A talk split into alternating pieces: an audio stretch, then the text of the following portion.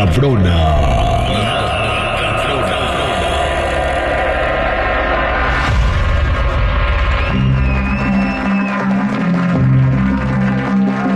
Estamos de regreso al aire con el terrible y en este día en la nota macabrona les vamos a contar la historia del hombre sin cabeza. Esta leyenda o esta historia pues se platica mucho en el estado de Sinaloa. No sé si tú que eres de Sinaloa, compadre Pop, has escuchado del hombre sin cabeza. Sí, la neta que sí, un vato que, que estaba en las vías del tren y nos daba miedo cuando pasamos por ahí en la noche. Pero ¿qué decían? Porque ahorita les voy a contar la historia del vato en las vías del tren. No, pues decían que cuando el vato se te aparecía en la noche, te mataba, güey, como una venganza de lo que le había pasado a él. Entonces sí había gente que conocían a gente que había matado y todo ese rollo, incluso a los trampas que van arriba del tren, también en- con- los encontraban muertos y todo ese rollo. Y decían que se los había llevado el compa de las vías del tren. Es un compa sin cabeza, ¿no? Ajá. Hay gente que vio su espíritu o, o lo vio sin cabeza. No, lo vieron a él que aparecía así sin cabeza.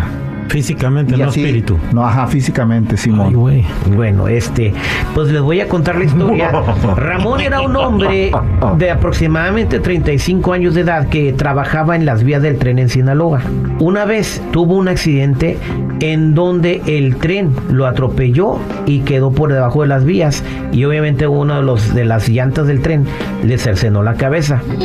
Y tras su trágica muerte en este accidente ferroviario, su espíritu estaba atormentado y sigue atormentado y sigue vagando en busca de venganza, ¿no? Porque el espíritu Ramón eh, quiere, eh, no busca quién, eh, quién se la hizo, sino quién se la pague, ¿no? Oh. Y la gente que lo ha visto dice que aparece como una figura fantasmal, vestido con ropa vieja y con una mirada vacía, ya que su cabeza fue decapitada en el accidente. Muchos dicen que se le ve la marca de la cabeza de la llanta del tren a la altura del cuello, pero otros dicen que el vato va caminando con la cabeza en una mano.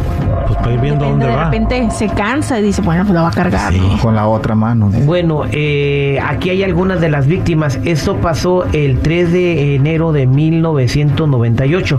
María era una joven curiosa que estaba caminando cerca de las vías del tren. Eran aproximadamente las 8.45 de la noche. Cuando ella empezó, eh, comenta a sus amigas, a ver una figura a lo largo del camino, como a unos 15 metros adelante donde iban caminando ellas. Entonces ya cuando se iban acercando, se dieron cuenta que el espíritu Ramón las estaba acechando y apareció justo frente a ella. Y el terror se reflejó en los ojos de María mientras Ra- el Ramón, el decapitado de las vías, se acercó lentamente y la escena se desvanece con los gritos de María y el sonido de un tren aproximándose. Un tren que no, que no estaba por ningún lado, dicen sus amigas, que solamente María cayó muerta, o, eh, eh, fulminada en el momento, o sea, no saben qué le pasó. El susto a lo mejor. Exactamente, bueno, ella fue una de las víctimas. Después nos trasladamos al año de el 2001.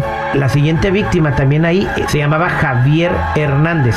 Javier era un hombre escéptico que decidió pasar la noche en las vías del tren. Ah, nomás para comprobar que no era cierto y desmentir la leyenda del hombre sin cabeza. Hoy nomás. Entonces el vato se reía de las advertencias de la gente del lugar que le dijera que no anduviera jugando con fuego porque se iba a quemar. Y entonces el vato decía que no era cierto. Y la gente le dice, si es un fantasma, un fantasma muy rencoroso y muy vengativo. Y sin embargo, pues el vato se quedó dormido ahí, se llevó su sleeping bag y se quedó dormido en un lugar cerca de las vías del tren para despertarse y comprobar al otro día, güey, que, eh, Que no había nada. que no había nada. Pues después la gente lo fue a buscar, nunca llegó a su casa, solamente estaba la bolsa de dormir, el vato nunca apareció. Ni el cuerpo tampoco. Ni el cuerpo. No saben qué pasó con ese vato. Tenemos la historia de, de Luisa Morales. Luisa Morales era una madre soltera. Esto pasó el 24 de agosto del año 2011. Luisa era una madre soltera que se cruzó accidentalmente en el camino del espíritu vengativo, el espíritu de Ramón, mientras ella llevaba a su hija a la casa. A medida que avanzó por las vías del tren, el espíritu de Ramón apareció delante de ellas. Eh, Luisa luchó por proteger a su hija, pero el destino eh, ya estaba sellado y pues cómo terminó esta historia eh, sugiere que pues ambas sufrieron un misterioso destino sin dejar rastro alguno. Tampoco las, las este, sabían que estaban caminando alrededor de las vías del tren, pero nunca apareció ni la, ni la mamá soltera ni su hija. Desaparecía el, el compa. Y, y hay más historias de más personas que desaparecieron y que se murieron por este compa. Entonces, al final de cuentas, no se sabe cuánto tiempo ha estado Ramón ahí, eh, pues vengándose de personas que pues ni le hicieron Que nada. no tienen la culpa. Y cómo se pueden deshacer del espíritu de este vato, ¿no? O sea, no ha habido alguien que como exorcice el lugar para que la quite porque ya es mucho tiempo y sigue todavía pop eso. Sí, todavía hasta la fecha. Y el que ha querido ir a hacer eso desaparece también. Eh, No, pues- Oye, y la cosa es de que dices tú también que cuando los que van en la bestia, no sé si la bestia pase por ahí, por Sinaloa, no, no pasa No, nada. no, no pasa por ahí. Pero hay vatos que se van de contrabando de como, como se dice, de polizontes en el tren. Sí. Y también se los carga el payaso. También, no, no, pues ya muchos no se animan porque pues es una leyenda que ha Está cobrado vigente. vidas. Ahí está, Vigente. señores, la leyenda de Ramón, el decapitado de las vías del tren de Sinaloa. En la Pase nota. por Mexicali, porque también ella. Después le vamos a platicar la, la- la- el vato de, de la morra que pide ride, ¿no? Allá en Mexicali.